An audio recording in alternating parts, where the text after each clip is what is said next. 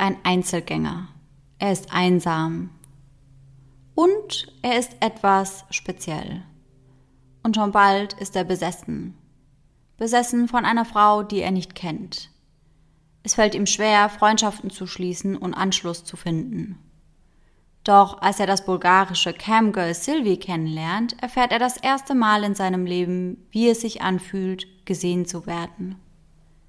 Zum ersten Mal erfährt er etwas wie Aufmerksamkeit und Zuneigung. Schon bald blendet er daher aus, dass sie ihm all das nur gibt, weil er dafür bezahlt. Schon bald glaubt er, eine innige Beziehung mit der Frau zu führen, für welche er schon bald über Leichen gehen würde. Und somit Hello an jeden True Crime Junkie, der heute wieder bei Eyes in the Dark eingeschaltet hat. Sarah und ich erzählen uns hier jeden Sonntag einen wahren Kriminalfall aus aller Welt und wechseln uns dabei immer ab und deswegen dürfen wir heute alle wieder Sarah lauschen. Und dabei achten wir ja immer darauf, dass wir der anderen nicht verraten, an welchem Fall wir da gerade arbeiten. Dieses Mal ist das ein kleines bisschen anders, aber warum das so ist, das werden wir euch gleich noch erzählen. Bei unserer Recherche konzentrieren wir uns hauptsächlich auf Internetquellen und greifen oftmals zurück auf Überwachungsvideos oder Videos der Prozesse. Und im besten Fall besorgen wir uns ein dazugehöriges Buch. Wenn euch das Endergebnis gefällt, dann vergesst nicht, uns zu abonnieren und am besten lasst ihr uns auch irgendwo eine Podcast-Bewertung da. Und ich weiß heute, um welchen Fall es geht, weil wir diesen Fall in unserem ersten Buch behandelt haben. Also ich muss dazu sagen, ich weiß nicht mehr ganz so viel. Also ich weiß vielleicht den einen oder anderen Namen, aber was, wann, wie, wo genau passiert ist, daran kann ich mich ehrlich gesagt nicht mehr erinnern. Ja, die Erinnerung werden wir heute auf jeden Fall etwas auffrischen. Und für alle, die das gar nicht mitbekommen haben, denn wir haben ja mittlerweile auch einige neue HörerInnen unter uns, Laura und ich haben einen True Crime Escape Room Thriller zusammen mit Ars Edition geschrieben. Und da schreiben wir eben über sechs verschiedene wahre Fälle, unter anderem über den, den wir heute behandeln. Ja, sehr gut. Und für alle unter euch, die unser Buch noch nicht haben, ich packe euch einfach mal den Link in die Show Notes, dann könnt ihr da einfach mal vorbeischauen. Und Laura, wie happy bist du, dass wir uns bald wieder in Person sehen und so auch weniger telefonieren müssen. To be honest, sehr happy. Also natürlich, weil ich dich wieder bei mir habe und, wie wir alle wissen, telefonieren nicht mein liebstes To-Do ist. Und wenn du wieder da bist, hast du auch nicht mehr das Problem, so endlos viele Sprachnachrichten von mir anhören zu müssen. Naja, aber ich glaube ja, diese kurzen Sprachnachrichten, die werden auch in Deutschland nicht weniger werden, so wie ich dich kenne. Ich gebe mein Bestes, aber versprechen kann ich natürlich nichts. Aber an der Stelle sprechen wir jetzt erst einmal über unseren heutigen Werbepartner Simon Mobile, der uns ja schon eine Weile begleitet. Denn Simon Mobile bietet den perfekten Mobilfunkvertrag mit viel Datenvolumen zum günstigen Preis.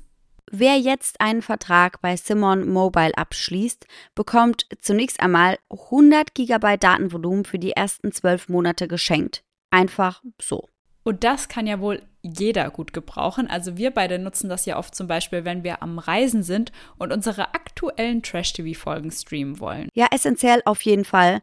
Ansonsten gibt es bei Simon Mobile normalerweise 12, 17 oder 27 Gigabyte Datenvolumen und das schon ab 8,99 Euro im Monat. Und man kann monatlich zwischen den 12, 17 und 27 Gigabyte wechseln, je nach Bedarf, was ich persönlich besonders praktisch finde. Ja, ich auf jeden Fall auch. Aber bei Simon habt ihr noch weitere Vorteile. Ihr könnt zum Beispiel monatlich kündigen. Dann habt ihr noch eine Top-D-Netzqualität inklusive kostenlosem 5G. Und was wir zwei, Sarah, ja die letzten Monate viel gebraucht haben, die AllNet-Flat und das Wi-Fi-Calling. Und das alles bekommt ihr bei Simon Mobile. Und hier NeukundInnen wieder aufgepasst. Wer jetzt auf simonmobile.de oder in der App mit dem Code DARK2, also DARK groß und zusammengeschrieben und die Zahl 2 dahinter, einen Vertrag abschließt, bekommt für 12 Monate monatlich 2 GB geschenkt. Das Angebot ist nur bis zum 13.05.2024 gültig, also gar nicht mehr so lang. Und alle Infos findet ihr auf simon.link slash eyes in the dark und wie immer auch nochmal bei uns in den Show Notes. Ja, und Sarah, dann würde ich sagen, starten wir auch mit dem heutigen Fall, damit meine Erinnerungen aufgefrischt werden können. Ja, sehr gerne, denn in meiner heutigen Folge geht es um einen jungen Mann namens Grant Amato, dem eigentlich alle Möglichkeiten offen standen, bis er auf die Website myfreecam.com stößt.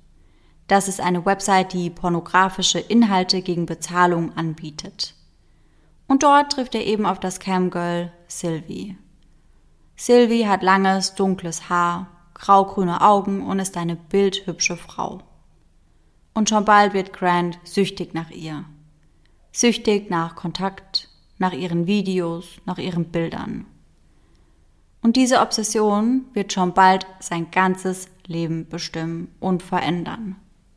Aber wir fangen an dieser Stelle erstmal ganz von vorne an. Grant ist der jüngste von drei Brüdern.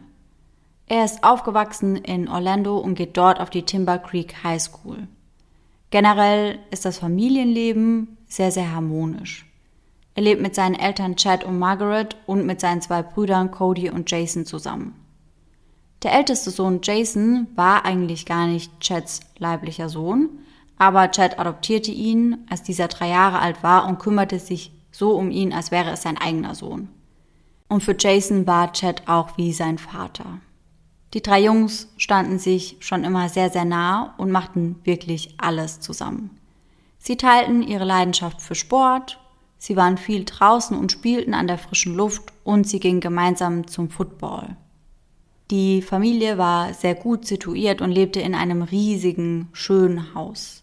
Chad und Margaret konnten ihren Söhnen wirklich alles ermöglichen, was diese wollten. Sie hatten teure Autos, sie hatten Computer, sie hatten eigene Pferde. Sie hatten sogar einen eigenen Stall, in welchem die Mutter Margaret ziemlich viel Zeit verbrachte. Alles in allem kann man also eigentlich sagen, dass sie eine Bilderbuchfamilie waren. Sie waren sehr harmonisch, sehr glücklich und hatten eigentlich alles, was sie brauchten.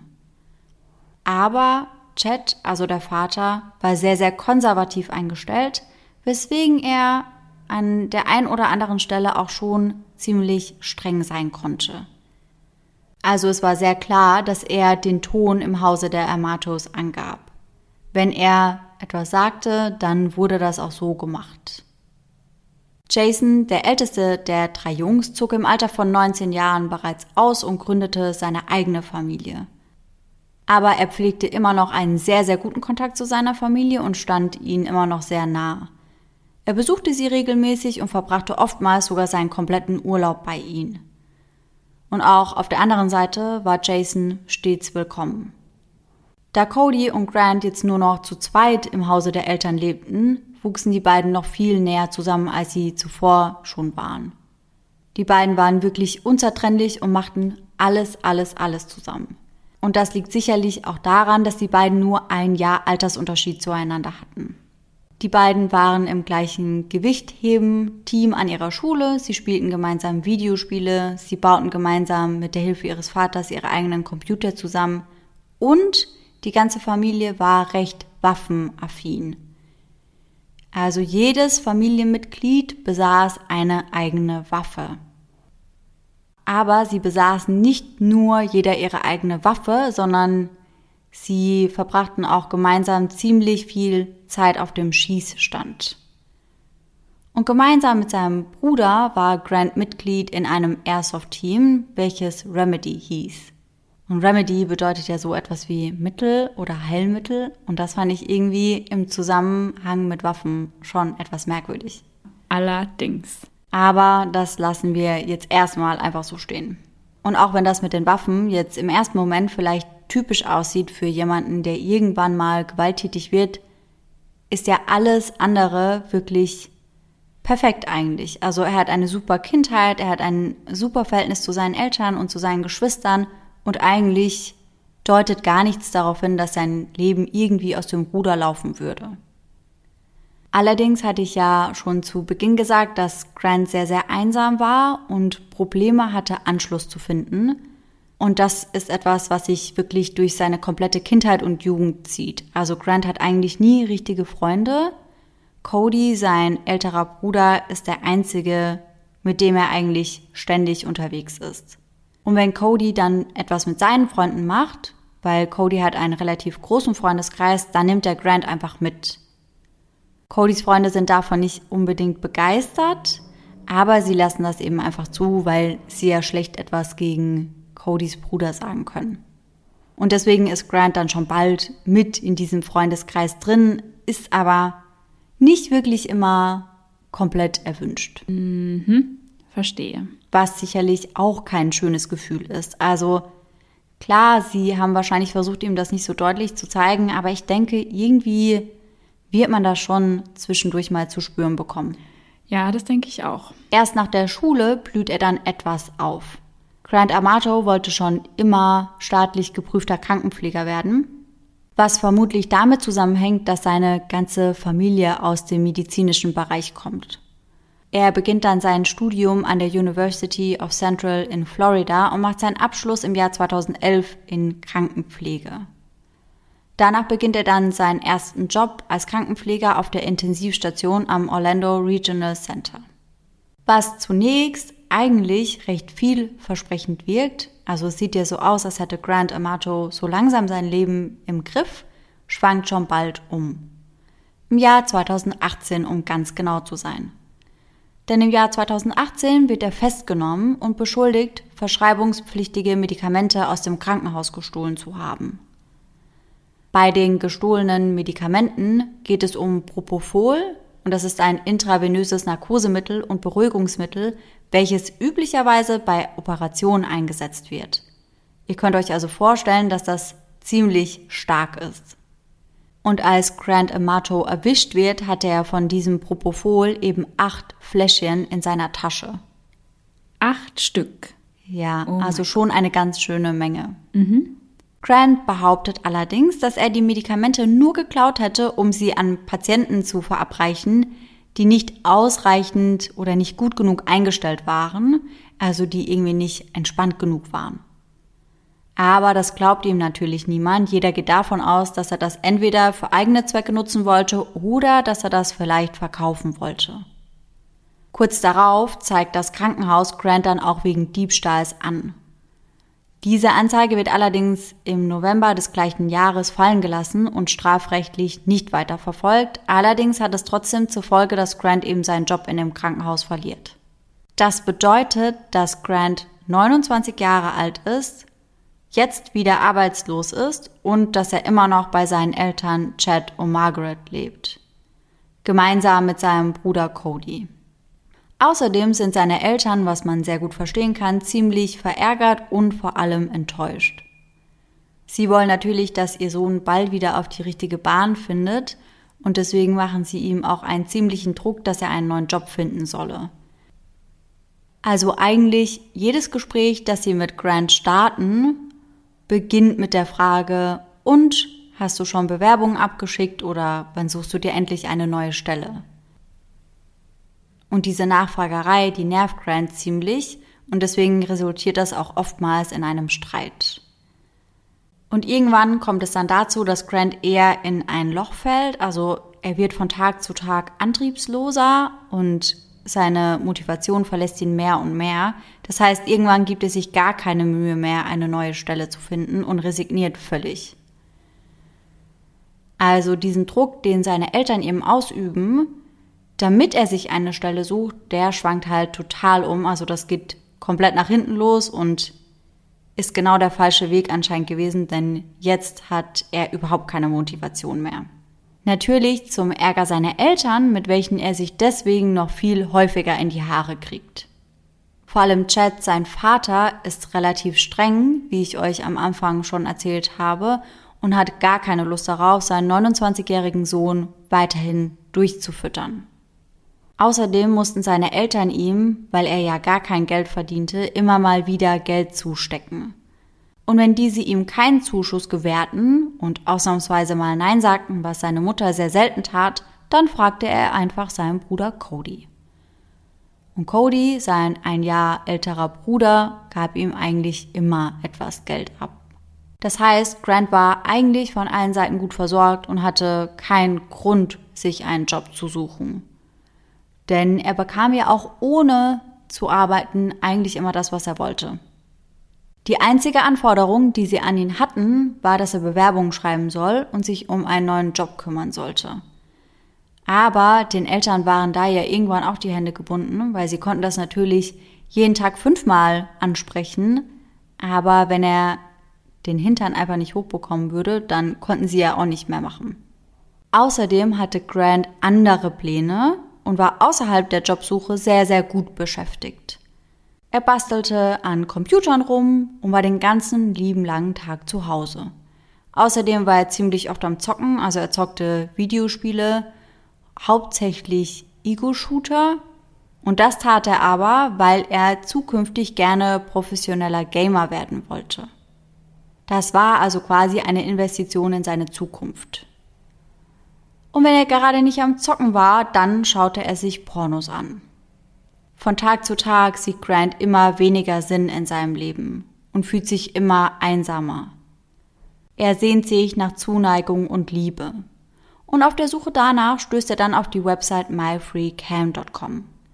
Das ist eine Website, auf der man eben mit fremden Frauen chatten kann und man kann unter anderem auch private Video-Sessions buchen. Das heißt, das ist quasi wie ein privater FaceTime-Call.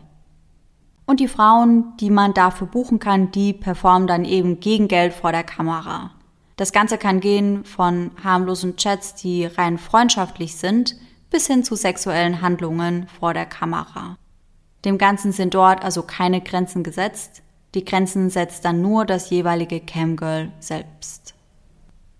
Und schon bald trifft Grant Amato dort eben dann auf Sylvie und hat seine erste Private Session mit ihr.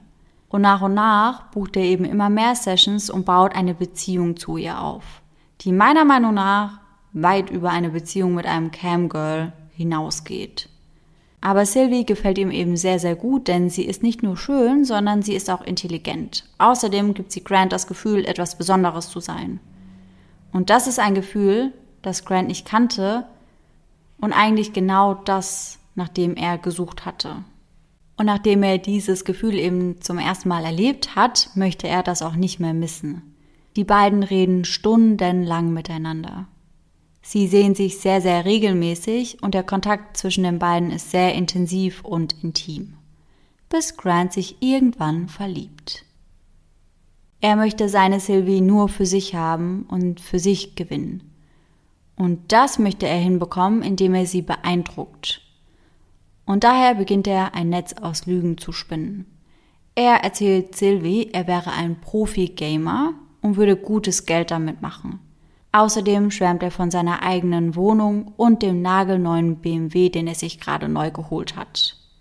Er baut sich online also eine komplett neue Identität auf und packt da alles mit rein, was er gerne haben würde, aber in der Realität überhaupt nicht hat.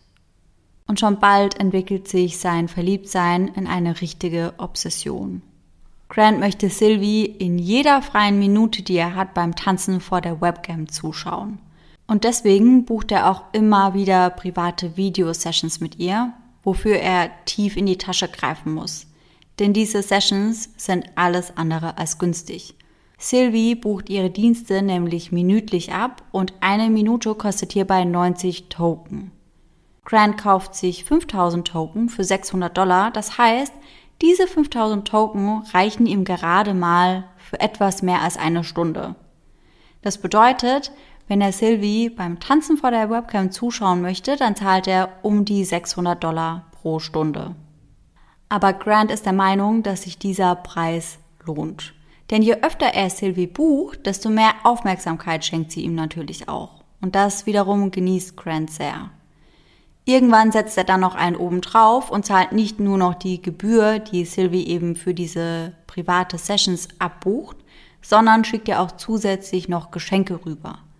Unter anderem ist das dann Sexspielzeug oder eben Dessous, welche Sylvie für die privaten Sessions mit ihm tragen soll. Zu Beginn bucht Grant Sylvie etwa für vier Stunden in der Nacht. Das entspricht einer Summe von 2500 Dollar. Im November 2018 haben sich seine Ausgaben dann aber auf eine etwas höhere Summe gesteigert. Die nächtlichen Ausgaben von Grant liegen nun bei etwa 20.000 Dollar. Das sind dann die Kosten für ihre Dienste inklusive Trinkgeld, welches Grant bei jeder Session dazu gibt. Was also zunächst als unverbindlicher Zeitvertreib gestartet hat, ist mittlerweile eine ausgewachsene Sucht. Doch die Frage ist ja, woher Grant das ganze Geld überhaupt nimmt. Denn ich habe euch vorhin ja erzählt, dass er gekündigt wurde und dass er mittlerweile arbeitslos ist. Das heißt, er finanziert sich diesen Spaß, indem er die Kreditkarten seiner Eltern nutzt. Bei Bedarf hackt er auch ihre Bankkonten und hin und wieder leiht er sich etwas Geld von seinem Bruder. Aber es ist ja klar, dass das auf Dauer nicht gut gehen kann. Denn irgendwann checken seine Eltern eben ihre Bankkonten und bemerken die hohen Geldabbuchungen. Und daraufhin konfrontieren sie Grant dann damit und er erzählt ihnen, dass er einen Twitch-Account hätte, welchen er mit Geld promoten würde und in Werbung investieren würde, damit seine Abonnentenzahl wachsen würde. Und er erzählt seinen Eltern, dass sich das auf jeden Fall auf lange Sicht gesehen rentieren würde. Die Katze war somit mehr oder weniger aus dem Sack. Aber mehr bekamen seine Eltern nicht aus ihm heraus, denn immer wenn sie das Thema ansprechen wollten, kam es zu einem ziemlich fiesen Streit. Der einzige, der noch hinter Grant stand, war sein Bruder Cody, zu dem er ja ein sehr gutes Verhältnis hatte. Er sagt ihm sogar, dass er ihn unterstützen möchte, egal was kommt, und dass er ihm helfen würde, das Geld an die gemeinsamen Eltern zurückzuzahlen. Und auch immer, wenn seine Eltern gegen Grant schießen, stellt er sich vor seinen kleinen Bruder und beschützt ihn. Im Dezember 2018 steht für Grant dann eine schon länger geplante Japanreise mit Cody und einem gemeinsamen Freund an. Die Gruppe liebt Anime und sie interessieren sich alle sehr für Japan und die Kultur dort. Da Grant ja hoch verschuldet ist, kann er sich die Reise eigentlich nicht leisten, aber sein älterer Bruder Cody übernimmt alle Kosten für ihn, dass dieser doch mitkommen kann. Und sie haben anscheinend auch einen wirklich schönen Urlaub zusammen, aber am letzten Tag ziehen Cody und sein Kumpel allein los. Denn Grant erzählt den beiden, dass es ihm heute nicht so gut gehen würde und dass er deswegen lieber auf dem Hotelzimmer bleiben will. Doch kurz darauf, als Cody und sein Kumpel bereits unterwegs sind, bekommt der gemeinsame Freund eine Benachrichtigung auf sein Handy. Ihm wurde ein Betrag von 600 Dollar berechnet. Und dann wurde ihm klar, dass Grant seine Kreditkarte geklaut haben musste. Und damit sollten sie richtig liegen, denn mit der geklauten Kreditkarte war Grant dann zu einem Ort mit öffentlichem Wi-Fi gegangen und dort hatte er eben diese Kreditkarte benutzt, um Sylvie zuzuschauen und sie auch bezahlen zu können. Nach dem Urlaub und nach dieser Aktion spitzt sich die Lage im Hause der Amatos dann mehr und mehr zu. Sein Vater ist einfach nur noch unglaublich enttäuscht von seinem Sohn und gleichzeitig genervt, weil er immer noch keine Anstalten macht, Bewerbungen zu schreiben oder sich einen neuen Job zu suchen. Und Ende des Jahres geht sein Vater dann abschließend noch einmal alle seine Bankunterlagen durch und dabei wird ihm erst das Ausmaß bewusst denn es fehlte deutlich mehr Geld, als ihm zunächst bewusst war. Und darauf spricht der Grant dann auch an und schon wieder kommt es zu einem heftigen Streit, der extrem eskaliert. So schlimm eskaliert, dass Grant seine Sachen packt und aus dem Haus stürmt und einfach abhaut. Als seine Mutter das mitbekommt, wählt sie sofort 911, denn sie macht sich große Sorgen. Sie kann sich gut vorstellen, dass Grant sich etwas antun könnte. Immerhin hatte er ihr kurz zuvor eine sehr besorgniserregende Nachricht gesendet. Er schrieb, ich bin sehr müde von allem. Ich werde es auf meine eigene Weise handhaben. Und sie konnte überhaupt nicht einordnen, was das heißen sollte, und deswegen wählte sie dann eben den Notruf. Aber das war ein Fehlalarm, denn Grant taucht ganz kurz darauf schon bei seiner Tante auf. Und er fragt seine Tante, zu der er ein eigentlich sehr, sehr gutes Verhältnis hat, ob er zunächst einmal bei ihr unterkommen könnte. Und sie willigt ein, gibt aber Grants Eltern natürlich Bescheid, dass er eben bei ihr ist, damit diese sich auch keine Sorgen machen. Auf seine Tante wirkt Grant sehr deprimiert und sehr verloren. Er schläft den ganzen Tag lang, ist dafür aber die ganze Nacht lang wach. Nach einigen Tagen möchte Grants Tante dann ihren Kontostand checken. Und dabei fällt ihr auf, dass einige sehr hohe Abbuchungsbeträge zu verzeichnen sind. aber sie kann sich überhaupt nicht erklären, wofür das ist. Grants Tante ruft daraufhin dann Grants Vater an und sagt ihm, hey, hör zu, Grant hat anscheinend meine Kreditkarteninformationen gestohlen und es gibt einige seltsame Gebühren auf meinem Konto. Daraufhin bricht Grants Vater Chad zusammen. Er sagt ihr, dass dies schon häufiger passiert sei und dass die Familie deswegen mittlerweile Schulden von über 150.000 Dollar hätten. Chad bittet sie dennoch darum, keine Anzeige gegen Grant zu erstatten. Er verspricht ihr, dass er das Geld an sie zurückzahlen würde und sie willigt ein. Doch das ist nur die Spitze des Eisberges. Denn Grant hatte nicht nur ihre Zugangsdaten gestohlen und nicht nur ihre Kreditkarte wurde mit hohen Gebühren belastet.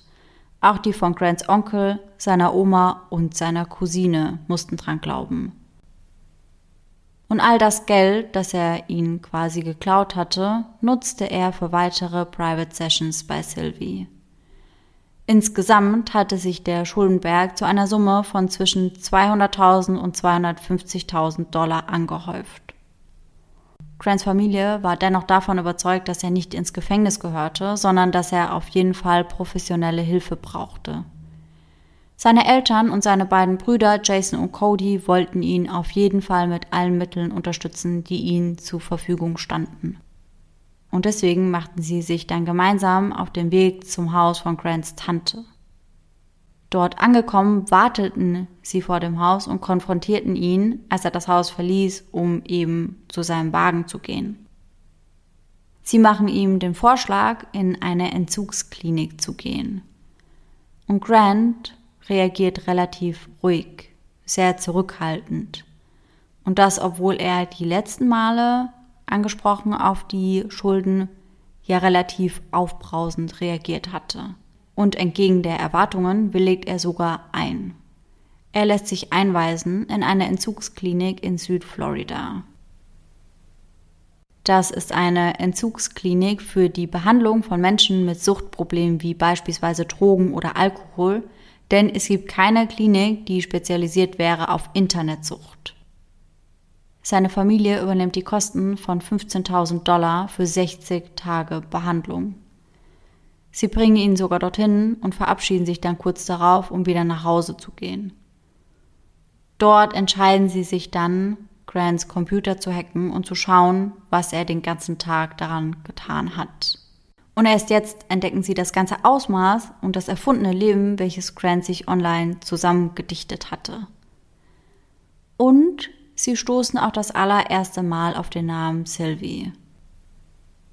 Sie gehen die Chatverläufe der beiden durch und sehen, wie oft er sie gebucht hat und wie viel Geld er dafür ausgegeben hat. Und daraufhin entscheiden sie sich dann, Sylvie zu kontaktieren und ihr die komplette Wahrheit zu sagen. Sie sagen ihr, dass Grant zu Hause lebt, dass er arbeitslos ist und dass er Sylvie mit Geld bezahlt hatte, welches er seiner eigenen Familie gestohlen hatte. Des Weiteren verbieten sie ihr den Kontakt zu ihm, beziehungsweise Sie bitten sie vielmehr darum, auf diesen Kontakt nicht mehr einzugehen. Grant weiß davon zunächst nichts. Allerdings kommt dieser nach zwei Wochen zurück nach Hause und behauptet, er wäre geheilt. In der Klinik sagte er allen Angestellten immer genau das, was sie hören wollten und gaukelte ihnen vor, dass er eigentlich gar kein Problem haben würde. Also entschieden sie sich, ihn gehen zu lassen. Mittlerweile haben wir den 5. Januar 2019. Grants Familie hatte ihren Sohn natürlich wieder aufgenommen, aber nur unter strengsten Regeln, an welche er sich auf jeden Fall halten müsste. Wenn er das nicht tun würde, würden sie ihn rausschmeißen und er müsste zum Militär gehen. Einige der Regeln waren unter anderem, dass er kein Handy mehr mit Internetzugang besitzen durfte. Außerdem durfte er keinen Computer mehr auf seinem Zimmer haben und nur tagsüber unter Aufsicht an den Familiencomputer. Außerdem sollte er sich nun endlich ernsthaft nach einem Job umschauen und seine Schulden zurückbezahlen. Und eine weitere wichtige Regel, die die Familie aufstellte, war, dass er den Kontakt zu Sylvie komplett einstellen müsste.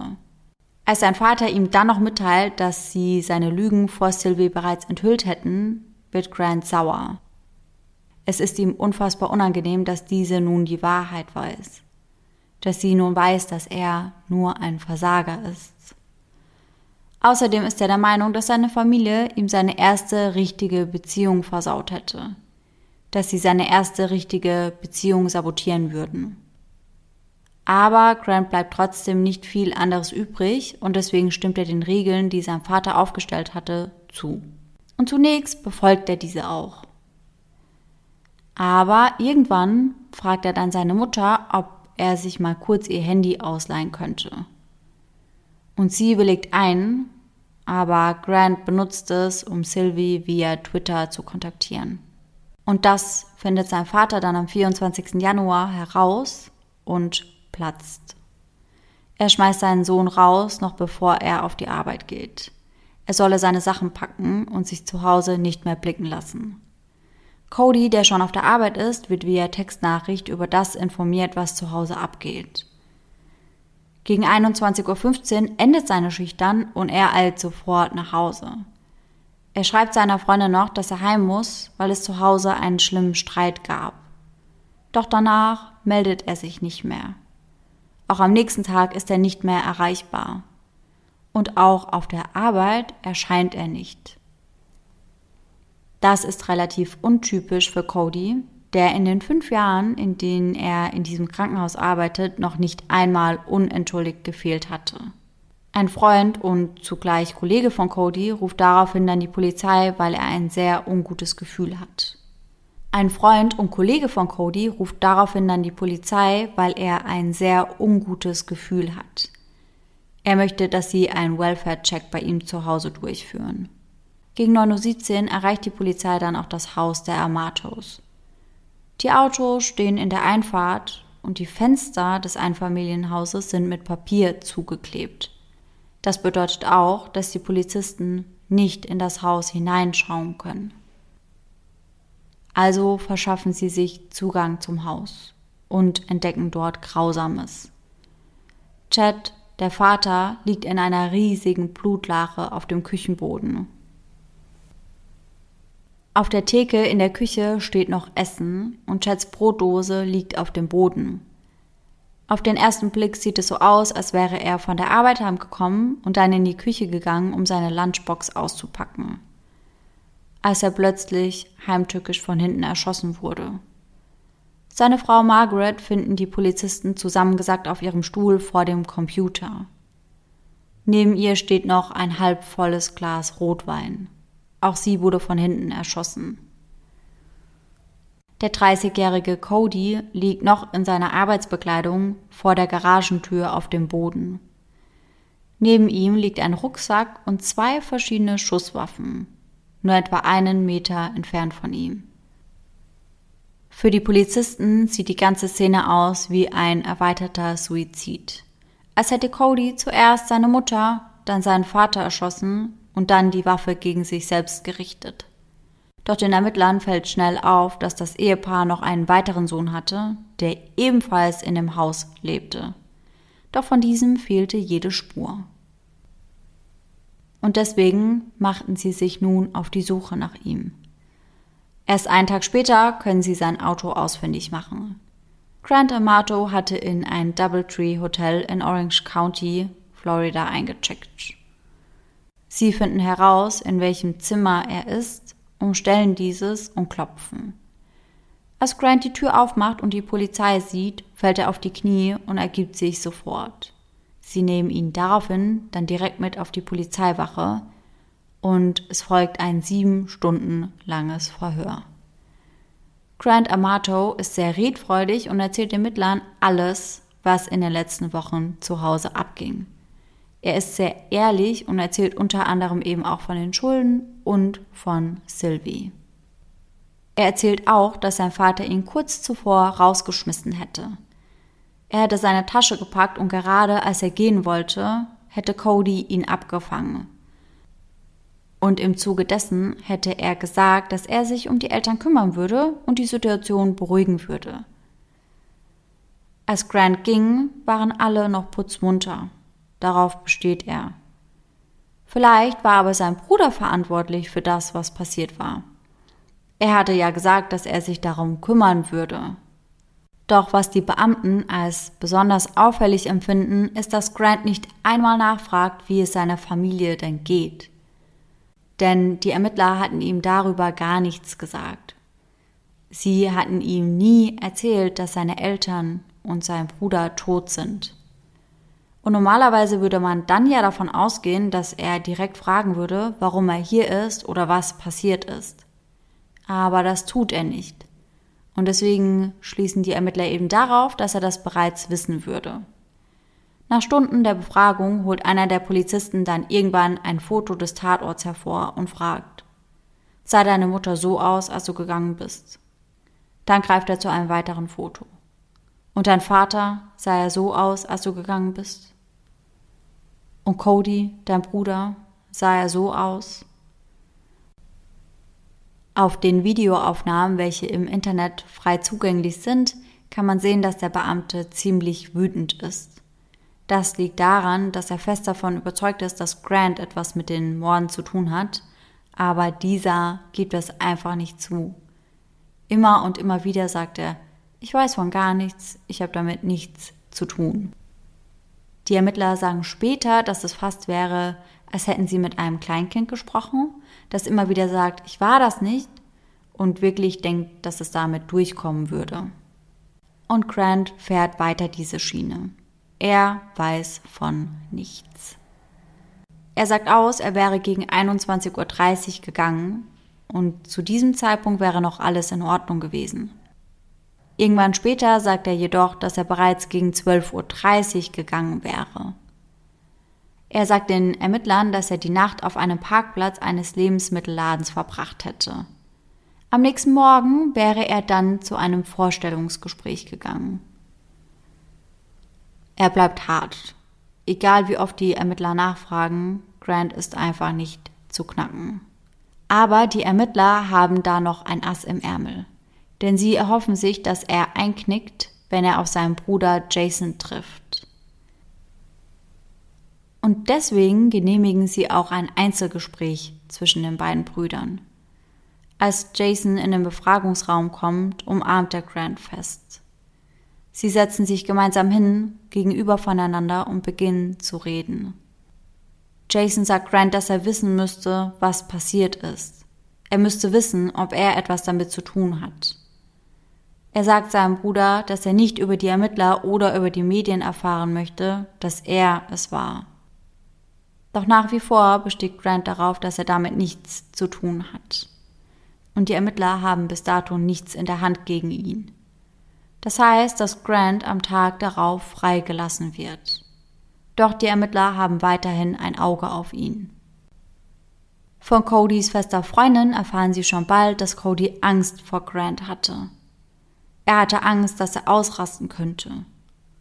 Immer wieder hätte er versucht, ihn zu besänftigen und immer wieder hätte er versucht, die Harmonie in der Familie aufrechtzuerhalten, aber das wäre ihm einfach nicht gelungen.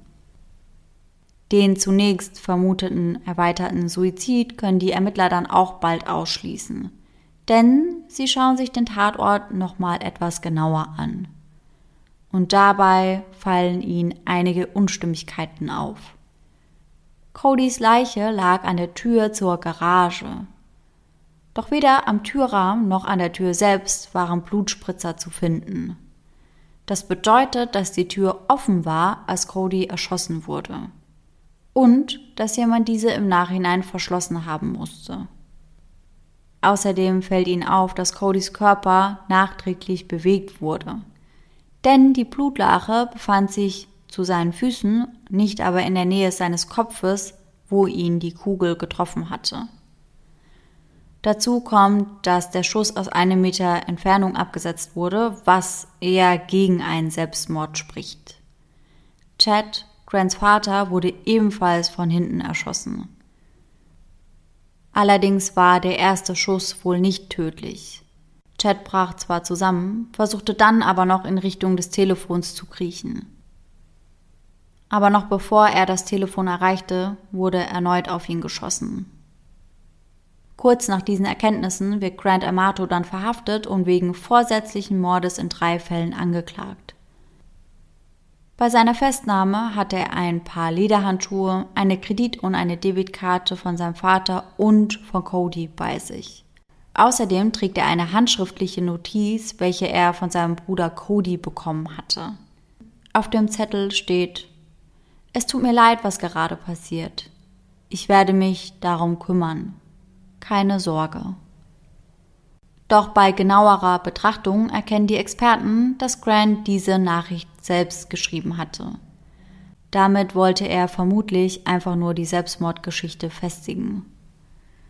Grants Prozess beginnt im Juli 2019. Und obwohl alle Beweise gegen ihn sprechen, plädiert er nach wie vor auf unschuldig. Behauptet nach wie vor, dass er nichts mit dem Morden zu tun hätte. Doch die Anklage sieht das anders. Sie glauben, das Massaker hat sich wie folgt abgespielt.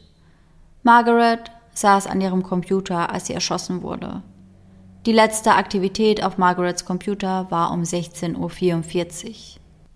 Wahrscheinlich wurde sie um diese Uhrzeit rum getötet. Cody und Chad waren zu dieser Zeit noch auf der Arbeit. Deswegen wartete Grant zu Hause, bis sein Vater um 17.30 Uhr nach Hause kam. Unmittelbar nachdem er hereingekommen war und in die Küche ging, wurde er erschossen.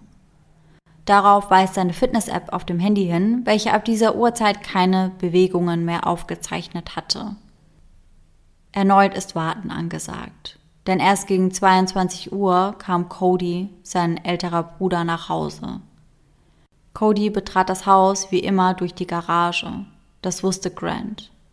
Er wartete bereits auf ihn und schoss sofort, als er ihn sah.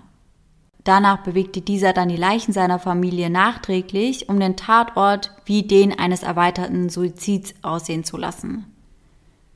Und gegen Mitternacht loggte Chad sich dann in eine Bank-App ein. Und das über seinen Fingerabdruckleser am Handy. Kurze Zeit darauf wurde dann Geld von Chads auf Grants Konto überwiesen. Noch in der gleichen Nacht nutzt Grant dann Codys Kreditkarte und bezahlte 600 Dollar, um Sylvie zu buchen. Er bucht sich eine Private Session bei dem Camgirl, während er in seinem Auto auf dem Parkplatz eines Lebensmittelgeschäftes stand. Nur wenige Stunden nachdem er seine komplette Familie ausgelöscht hatte. Die Ermittler schauen sich daraufhin dann auch Grants Computer etwas genauer an und finden dort einen abgetippten Brief an Sylvie, der allerdings noch nicht verschickt wurde. Der Brief wurde zwei Tage vor dem Morden geschrieben. Und in diesem Brief, welcher übrigens acht Seiten lang ist, entschuldigt Grant sich. Er gesteht vor Sylvie, dass er gelogen hat. Sagt, dass er das nur getan hätte, um ihr zu gefallen. Sagt, dass er sie beeindrucken wollte. Er sagt, er könne sich niemals verzeihen, dass er ihr Vertrauen missbraucht hätte, dass er sie verletzt hätte. Außerdem bittet er um Vergebung und um eine zweite richtige Chance. Offline. Er sagt, er würde alles tun, um ihr zu zeigen, wie er wirklich wäre. Er würde alles tun, um ihr sein wahres Ich zu zeigen in dem kompletten Brief, also auf den kompletten acht Seiten, geht es wirklich nur darum, dass Grant Sylvie um Vergebung bittet. Er sagt, dass er niemals über sie hinwegkommen würde und dass niemand sie jemals ersetzen könnte. Er sagt, er würde sie niemals aufgeben und sie wäre sein Ein und alles. Sein Brief schließt er ab mit dem Satz, ich würde mein Leben geben, nur um dich wieder zum Lächeln zu bringen. Während des Prozesses zeigt Grant kaum Emotionen. Auch nicht, als sein Bruder Jason während seiner Aussage gegen ihn weint. Er zeigt nur dann Emotionen, als es um Sylvie geht. Als es darum geht, zu erzählen, wie sehr er sie doch enttäuscht hätte. Der Staat Florida möchte übrigens die Todesstrafe beantragen, aber die zwölf Geschworenen sind sich da noch nicht so sicher. Sie wissen nicht, ob sie ihn wirklich zum Tode verurteilen sollen. Am 12. August wird Grant Amato in allen drei Anklagepunkten des Mordes ersten Grades für schuldig befunden. Er erhält jedoch nicht, wie die Staatsanwaltschaft gefordert hatte, die Todesstrafe, sondern jeweils eine lebenslange Haftstrafe. Das bedeutet, er bekommt dreimal lebenslänglich. Der Staatsanwalt beschreibt die Entscheidung der zwölfköpfigen Jury, die Todesstrafe nicht zu empfehlen, als eine Sache der reinen Barmherzigkeit. Auf die Frage, ob er Reue empfinde, antwortet er, meine Familie gibt mir seit Monaten die Schuld dafür, dass ich ihr Leben ruiniert habe, dass ich gestohlen habe und mich nicht an die häuslichen Regeln gehalten habe.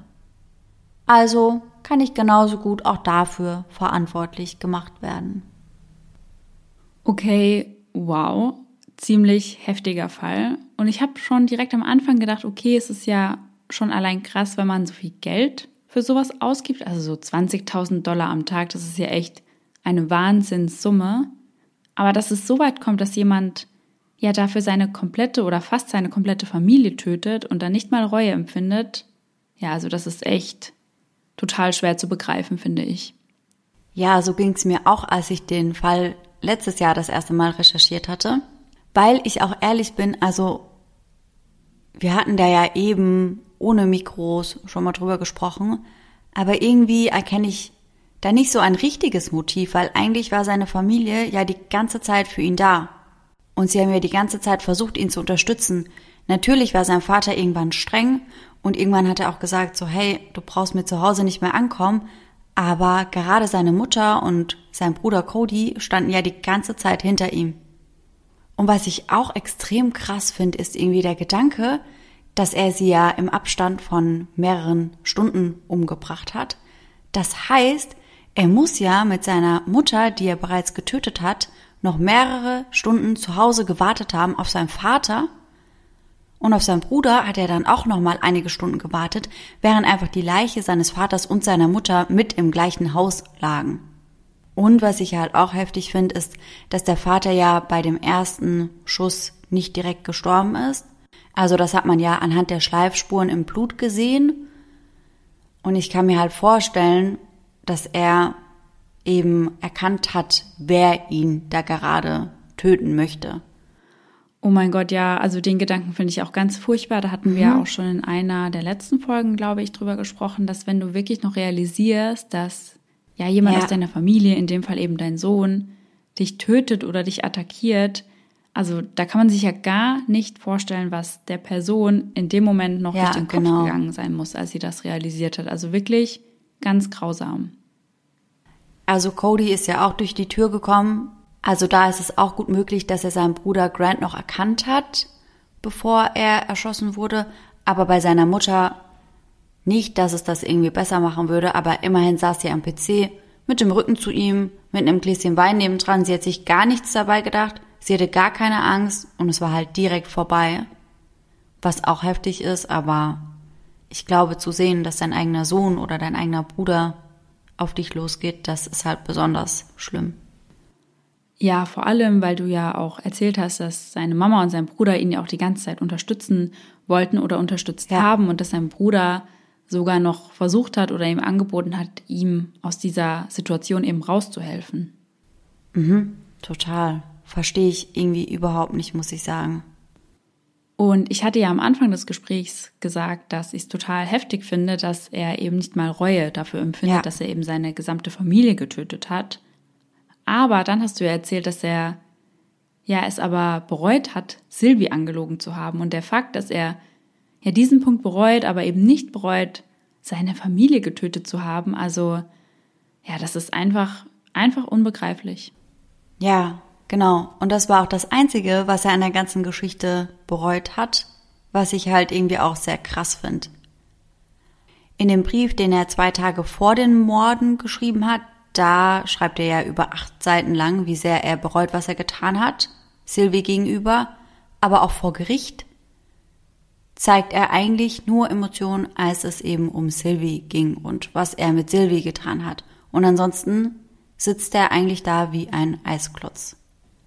Ja, und das zeigt ja total krass, wie stark ja seine Obsession darüber war oder wie stark er in dieser Bubble war, wie stark seine Besessenheit, ja.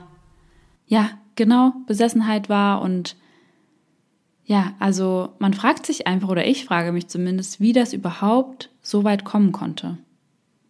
Ja, das frage ich mich auch. Vor allem, so lang hatten die beiden ja auch nicht unbedingt Kontakt. Also ich meine, klar, sie hatten intensiven Kontakt und teilweise vier, fünf Stunden am Tag, aber halt auch nicht über einen so langen Zeitraum.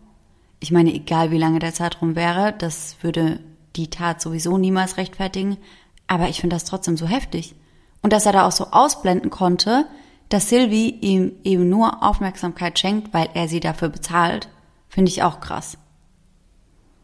Der hatte da wirklich so seine eigene Welt in seinem Kopf ja. aufgebaut, ja. in dem Sylvie ja seine große Liebe war, ja. die das genau so empfindet wie er und seine Familie, seine eigene Familie war in dem Moment einfach nur etwas, was dem Ganzen im Wege steht. Genau. Und es gibt auch eine Nachricht, die er Sylvie geschickt hatte, bevor das alles passiert ist.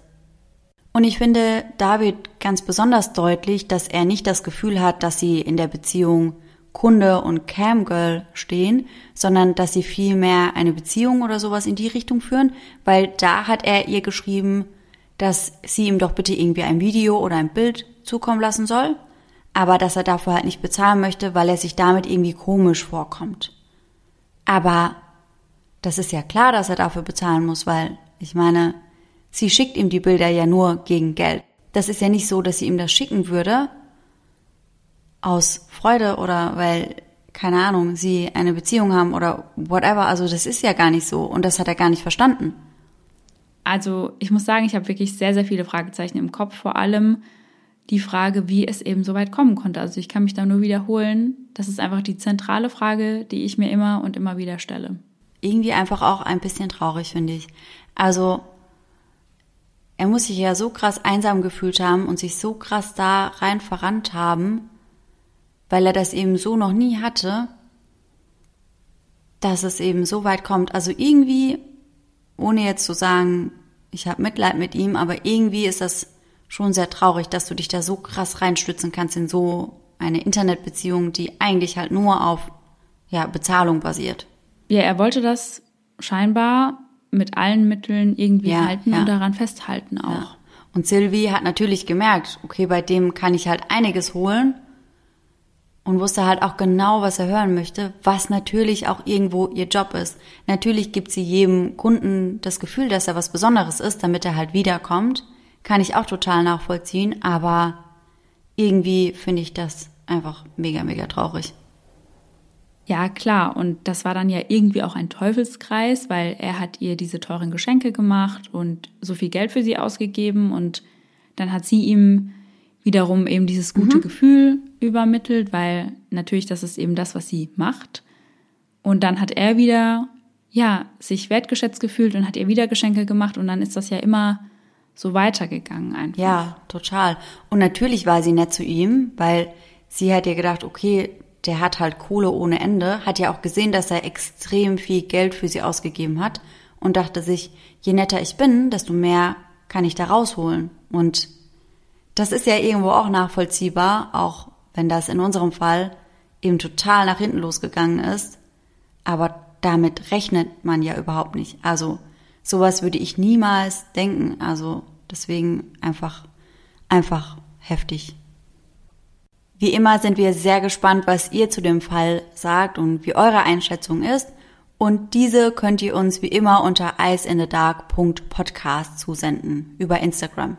Und ich würde sagen, für heute haben wir genug über Morde und Camgirls gesprochen und deswegen gibt's jetzt unsere heutige Gänsehaut-to-go-Geschichte.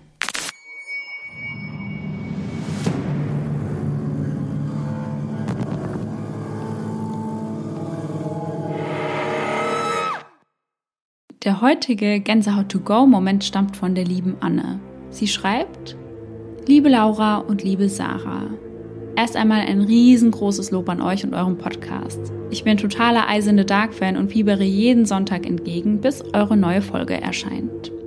Bisher haben sich meine Erfahrungen mit Geistern, paranormalen Aktivitäten und so weiter eher in Grenzen gehalten. Aber, wie es der Zufall so will, wenn man das so nennen kann, haben mein Freund und ich gestern eine doch eher merkwürdige Erfahrung gemacht. Es war jetzt nicht wirklich schockierend oder gruselig, aber man kommt schon ins Nachdenken und darum wollte ich euch auf jeden Fall davon berichten. Nun also zum Vorfall. Die Eltern meines Freundes hatten uns am Donnerstag angerufen und mitgeteilt, dass sie am Samstag vorhaben, auf den Flohmarkt zu gehen. Daraufhin ist mein Freund auf die Idee gekommen, ihnen noch drei Kisten DVDs aus unserem Keller vorbeizubringen. Sie haben vereinbart, dass er die Kisten am Freitag nach der Arbeit ins Auto lädt und zu ihnen fährt. Soweit, so gut. Telefongespräch beendet. Nach ungefähr 10 bis 15 Minuten bin ich ins Nachdenken gekommen, was in den Kisten denn an DVDs drin ist und ob ich nicht doch nochmal durchschauen sollte, ob ich die ein oder andere doch noch brauche. Daraufhin meinte mein Freund, ach was, jetzt stehen die Kisten schon ein Jahr im Keller und wir waren nicht einmal unten und haben was gesucht. Was ja auch stimmt. Also okay, Gedanke wieder beiseite geschoben. Aber dann ist mir eine ganz bestimmte DVD eingefallen, die ich unbedingt behalten wollte und bei der ich nicht sicher war, ob sie noch im Keller ist oder bei uns in der Wohnung. Ich frage meinen Freund also, ist die DVD mit dem Geschichtenerzähler hier oder im Keller? Er schaut mich fragend an und ich durchsuche unsere Regale und tatsächlich finde ich die DVD im Regal. Ich habe sie, alles gut, wir brauchen nicht zu suchen, sage ich zu ihm. Und zur Info, das Telefonat mit seinen Eltern war zu diesem Zeitpunkt schon mehr als eine halbe Stunde her. Am nächsten Tag fährt mein Freund zu seinen Eltern, um die Kisten vorbeizubringen. Der Vater meines Freundes geht mit ihm an den Kofferraum, um beim Ausladen zu helfen. Er schaut meinen Freund an und fragt ihn direkt, und, hat Anne die DVD vom Geschichtenerzähler noch gefunden? Mein Freund wird kreidebleich und starrt seinen Vater nur an und der versteht gar nicht, was los ist. Als er sich wieder gefangen hat, fragt er seinen Vater, Woher weißt du das? Und er fängt an, fieberhaft zu überlegen, wie er das wissen kann. Nun ist es der Vater meines Freundes, der kreidebleich wird und meinen Freund anstarrt und ihm sagt, ich weiß es nicht. Als er mir gestern davon berichtet hat, ist es mir durch Mark und Bein gefahren und ich wusste sofort, dass ich euch davon berichten muss. Es ist zwar im ersten Moment kein wirklicher Schocker, aber je länger man darüber nachdenkt, umso gruseliger wird es, finde ich. Und ich verstehe, was Anne meint damit, dass sie sagt, es wäre jetzt nicht total gruselig. Wahrscheinlich, weil es einfach nicht die klassische Story ist, die wir hier sonst vortragen. Aber ich finde, genau das macht sie so gruselig, weil es so eine Alltagssituation ist. Also was so alltäglich ist und wo man sich dann einfach fragt, ja, wie kann das passieren? Ja, also auf jeden Fall eine creepy Story.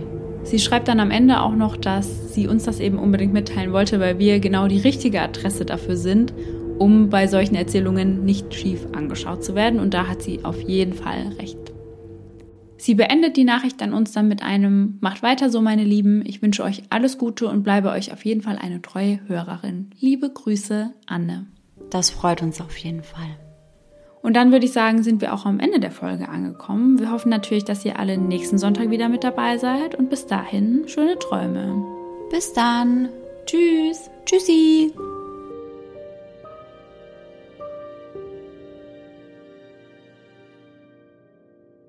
Okay, let's go.